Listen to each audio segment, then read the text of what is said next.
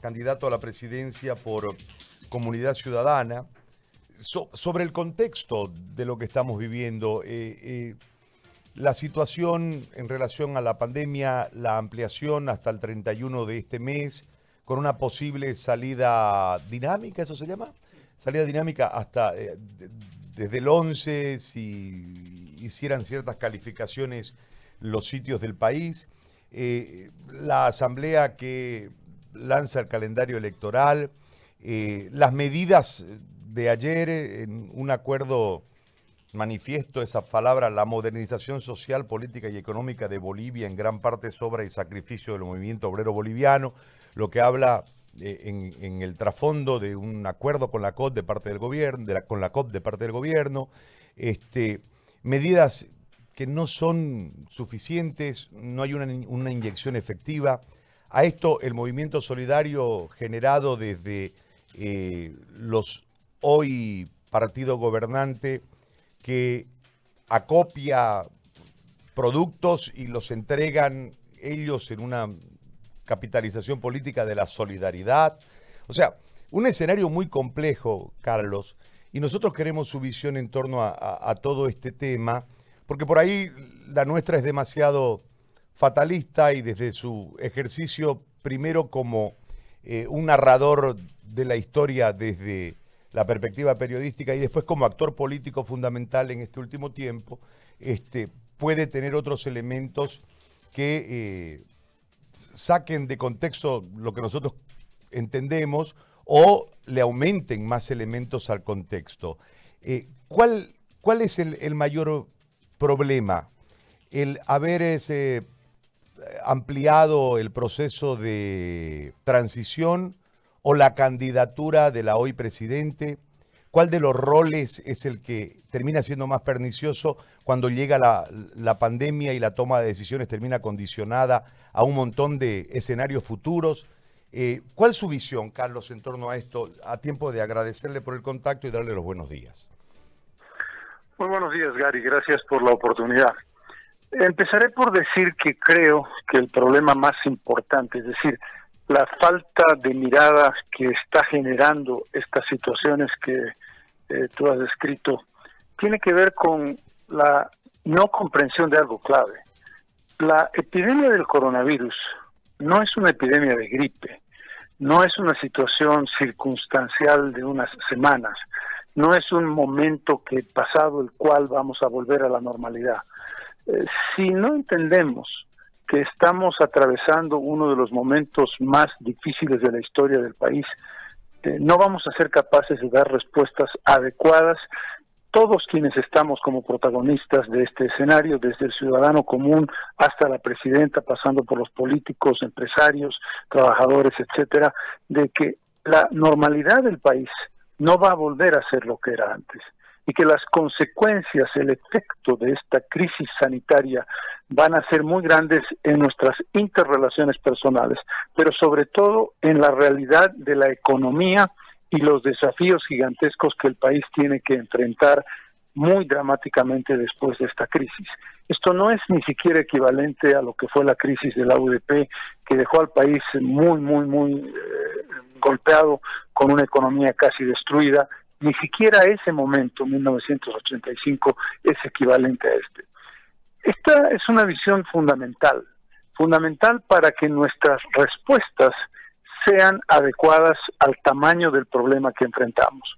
Y en ese contexto creo que desde el punto de vista de la política, lo que hemos vivido las últimas horas es la repetición de un escenario de la normalidad, entre comillas, de la confrontación que podría ser entendible desde el punto de vista de la normalidad política en otro contexto, pero que en este tiene una connotación muy complicada. Primero, la actitud de la Asamblea Legislativa mm, controlada por el MAS, que además ha sumado no solamente su decisión de establecer una fecha fija para la elección, sino que ha hecho una prueba de fuerza con el famoso petardazo y el cacerolazo, lo de Yapacaní, los episodios en el Alto, eh, el desafío de decir aquí estamos y nosotros somos poderosos. Este es un elemento que demuestra que el MAS no está entendiendo en absoluto la gravedad del problema y que lo único que le interesa es el caos, la provocación y eh, pensar cuán rápidamente pueden llegar al gobierno si ganan la elección lo antes posible. Y la respuesta del gobierno que nos pone en una gran pregunta.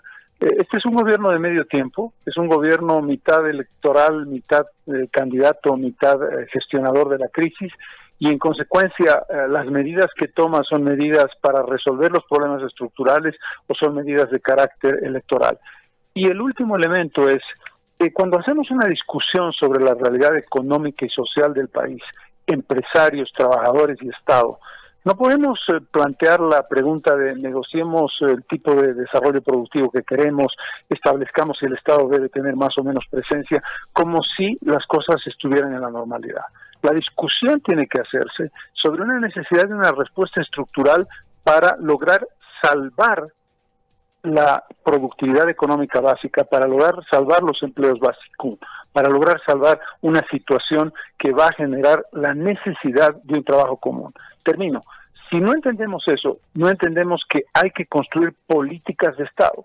Eh, se hablaba de políticas de Estado en el tema marítimo, para poner un ejemplo, y ahí no hubo diferencias de, de matiz ideológico. Ahora parece que no nos sentamos entendiendo en ese sentido si el gobierno tiene que tomar decisiones que afecten el mediano y largo plazo, y sabemos que es un gobierno de transición, tiene que consultar con los protagonistas políticos, económicos y sociales del país. Creo que ese es el escenario básico para entender de qué estamos hablando en este momento de la crisis. Ahora, nosotros podemos tomar como ejemplo cómo se están manejando las crisis económicas en otros lugares, con otras dimensiones es cierto, pero por poner solo un ejemplo, lo que ha hecho Estados Unidos, ¿no? Que eh, Estados Unidos ha generado una, una inyección económica, eh, el 20% de su, de su PIB, no, China el 25% de su PIB, y, nosotros no tenemos una política real de inyección económica y es como que eh, puede ser muy crudo el, el, ejemplo, pero nosotros hablábamos en un, en un momento aquí mientras debatíamos las, las cosas, de que es como que el Estado está conduciendo a romperle las piernas a las pymes, a los eh, empresarios, a los generadores de empleo y después les está dando unas muletas para que puedan funcionar y hay que agradecer las muletas, es decir, eh, eh, en ese marco nos debatimos cuando debiesen haber, qué sé yo, una inyección económica importante con un porcentaje del PIB para que de esta manera podamos no solamente pasar este momento, sino empezar a transitar lo que viene después en ese nuevo normal que usted señala? ¿Sabes cuál es el gran problema, Gary? Que estamos tratando de encontrar respuestas a esas preguntas que tú acabas de hacer, a esa realidad de crisis que enfrentamos totalmente a ciegas, sin ningún tipo de datos que nos permitan saber dónde estamos. Cuando tú eh, vas e investigas el eh, caso Estados Unidos, España, Francia, Alemania, eh, Colombia, etcétera, lo primero que tú tienes como respuesta es decir, miren, en el primer trimestre del año 2020, la economía de los Estados Unidos, para poner un ejemplo, tuvo un comportamiento de tal naturaleza con relación a su crecimiento del PIB y a partir de la pandemia hemos perdido 30 millones de empleos en un mes y medio, ha caído el PIB en cinco puntos, tenemos un problema de congelamiento del sistema industrial, etcétera, etcétera, etcétera. ¿Eso qué significa? Que Estados Unidos tiene un cuadro de situación exacto de qué es lo que está viviendo desde el punto de vista de la crisis de la pandemia en términos económicos y en consecuencia hace un cálculo y dice lo que yo necesito para salvar la situación en este ámbito, en este sector de producción es esto, esto, esto, tanto por ciento del PIB y voy a inyectar 200 mil millones de dólares, por poner cifras al azar. El problema, Gary, es que aquí estamos a ciegas. Es decir, todos estamos mencionando algo que es obvio se ha detenido la economía, no hay producción, probablemente va a haber una caída del empleo, probablemente vamos a tener que enfrentar situaciones de inyección fiscal, pero ¿nos ha dicho el gobierno una sola cifra? ¿Nos ha dicho el gobierno cómo está la evolución del PIB? Nos ha dicho el gobierno qué significa con la, eh, el PIB industrial o el PIB de la construcción en los últimos dos meses. Tenemos un panorama de cuánto necesitamos de porcentaje de inyección sobre el Producto Interno Bruto, cuánto tiene que participar el Estado y cómo resolverlo. Es decir, el gran drama, Gary, cuando hablamos de falta de información, no está solamente referido a los contratos un poco extraños que hace el gobierno con YPFB, que son importantes, pero la, la falta de información, la falta de transparencia es no tenemos un cuadro exacto de en qué situación se encuentra la economía boliviana para poder dar respuestas tanto privadas como públicas a este desafío. Ahora, le hago una consulta yendo un poquito hacia atrás en el tiempo.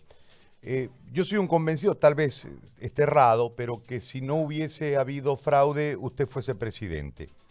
Eh, en este marco de situación, los que hoy ostentan el poder lograban un 4%. Es decir, juega el destino, la fortuna, el azar y el oportunismo.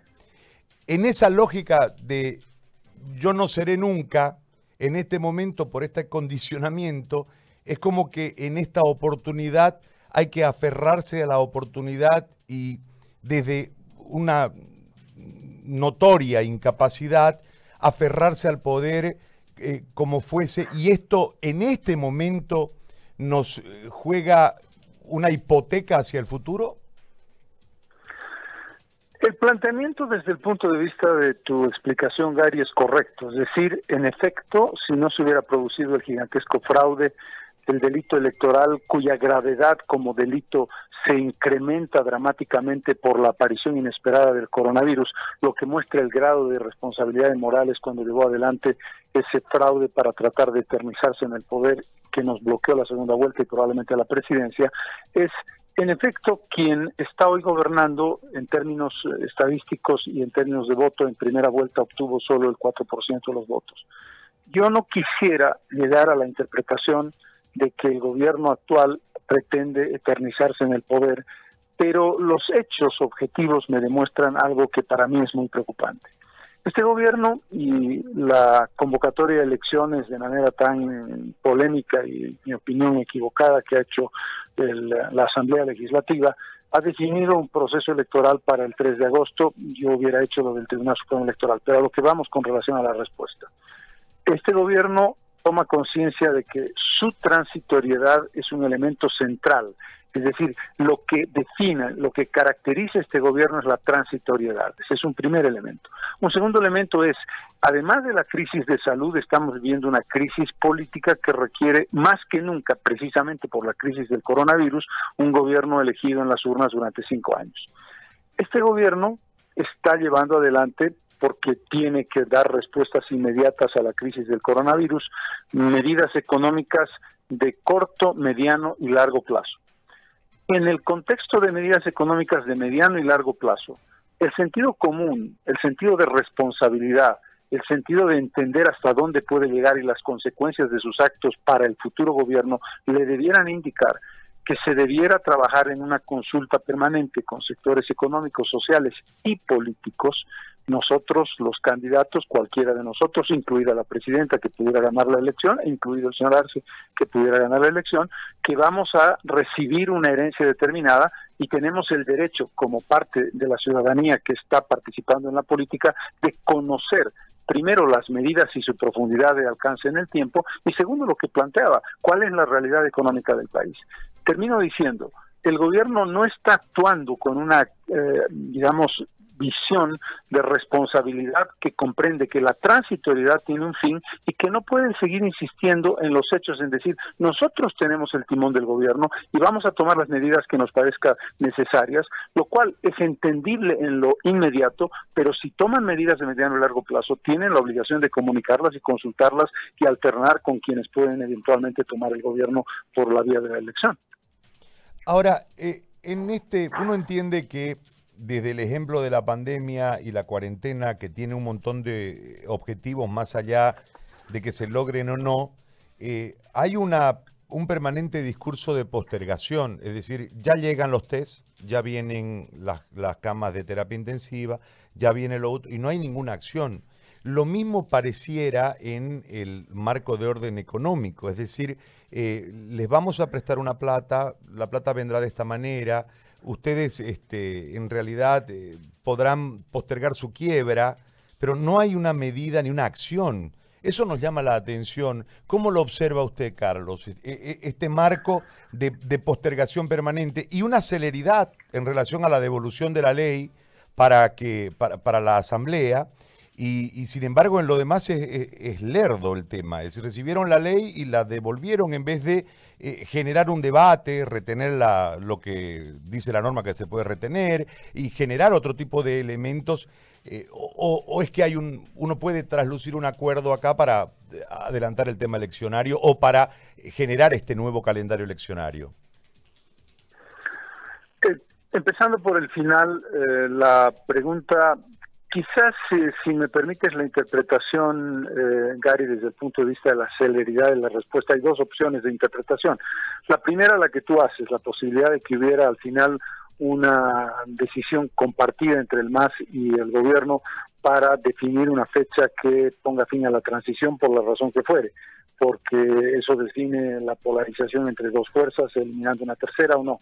Esa es una interpretación, no voy a ir más allá, no es la mía.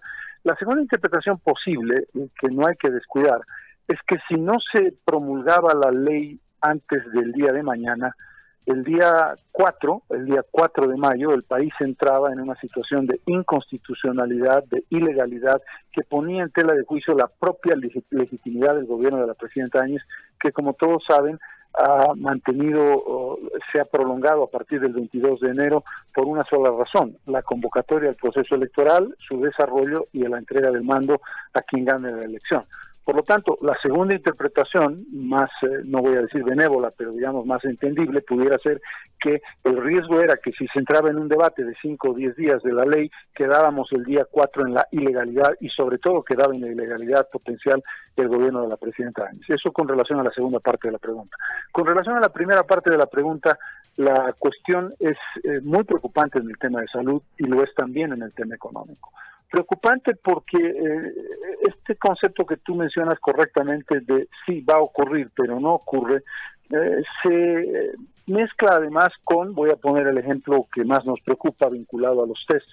Hace ya varias semanas se prometieron 500 mil tests, hace algún par de días un ministro habló de 400 mil tests que iban a llegar en las próximas horas.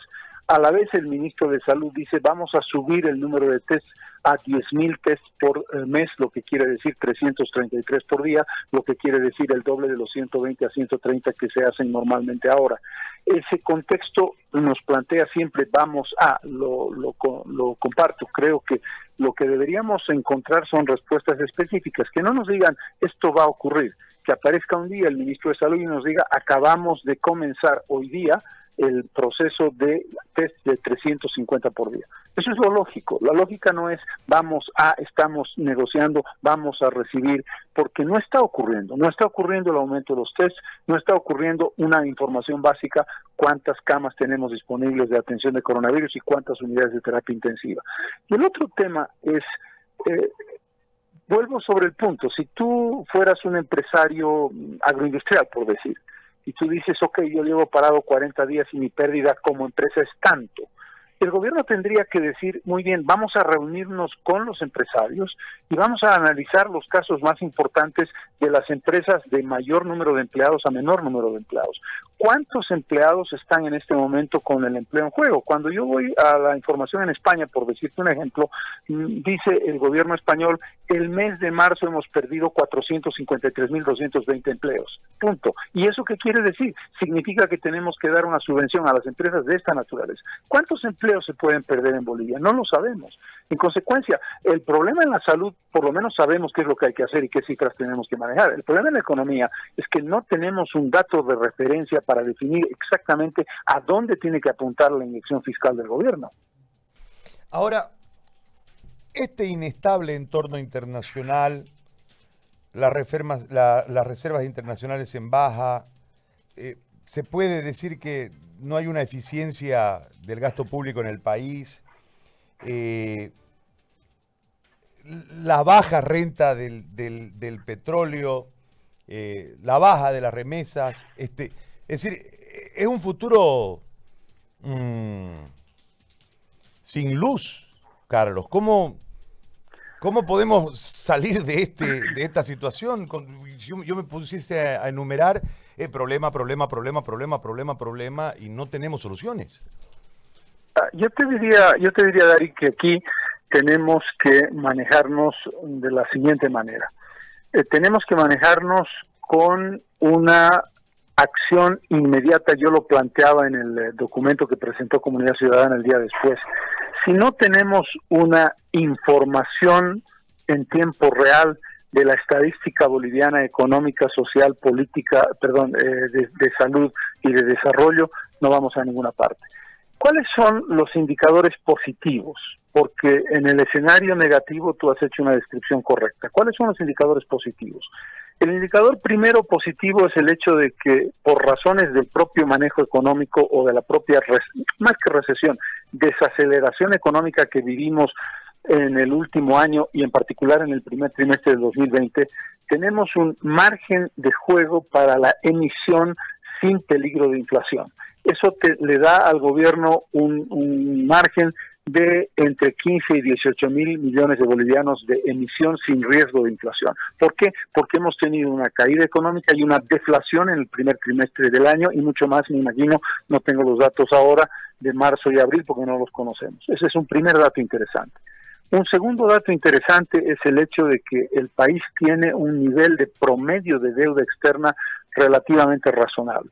Aunque debemos 11.500 millones de dólares, que es una cifra que si tú la dices sola parece muy grande y eventualmente el gobierno del MAS la ha duplicado, el Producto Interno Bruto de Bolivia hasta marzo de este año era 45 mil millones de dólares, lo que quiere decir, según los estándares internacionales, que estamos muy por debajo del 50% del Producto Interno Bruto en deuda, lo que nos da un margen de crecimiento del endeudamiento sin un riesgo estructural de la economía. Y el tercer elemento positivo, que también es una paradoja, tiene que ver con la reducción sustantiva de importación de gasolina y de diésel que compensa el hecho de que el precio del petróleo ha bajado, no solamente porque es más barato, sino porque hemos importado menos en función del menor consumo. ¿Qué quiero decir con eso? Que si tú estableces un estudio en profundidad de tu realidad macroeconómica frente a la caída de las reservas internacionales, frente al incremento del déficit fiscal y frente a la necesidad de un incremento del PIB para la salud, tienes estos otros indicadores. Lo que necesitamos es un panorama integral, es decir, esos elementos te dan un, suficiente tamaño de espalda para hacer una inyección y cómo vas a combinar la inyección fiscal del Estado para generarle liquidez a la economía en, en connivencia, en, eh, digamos, acuerdo con el sistema empresarial. ¿Qué es lo que el sistema empresarial grande, mediano y pequeño requiere en volumen? Ese es el elemento que tiene que discutirse. Pero mm, cuando tú preguntabas, no hay nada de luz eh, en el camino, hay algo, hay algo de luz. Pero pues, necesitamos, este, lo que yo te estoy respondiendo está en la respuesta de los eh, elementos de estudio que yo tengo en la mano, que no son suficientes y que no me permiten un cuadro general. Pero creo que hay elementos que todavía nos permiten algunos aspectos de decir, hay respuestas posibles. Es decir, necesitamos encender la luz desde los datos y de ahí mirar para el frente. Definitivamente. Yo creo que lo fundamental en lo que el gobierno está, digamos, eh, fallando dramáticamente es en una información actualizada económica, macro, mediana y micro de la situación global que nos permita saber, como lo sabe Estados Unidos o España o Francia o Colombia, para poner los ejemplos que conozco, es decir, esta es la situación, esto es lo que necesita poner el Estado, esto es lo que tiene que hacer la empresa privada. No tenemos esa luz. Muy bien. Eh, Carlos, le agradezco muchísimo el diálogo, muy amable. Gracias. No, por el contrario, Gary, un privilegio. Muchísimas gracias. Hasta cualquier momento. Buenas tardes. Un abrazo, le agradezco muchísimo. Ahí estaba el candidato Carlos Mesa. La carencia de información.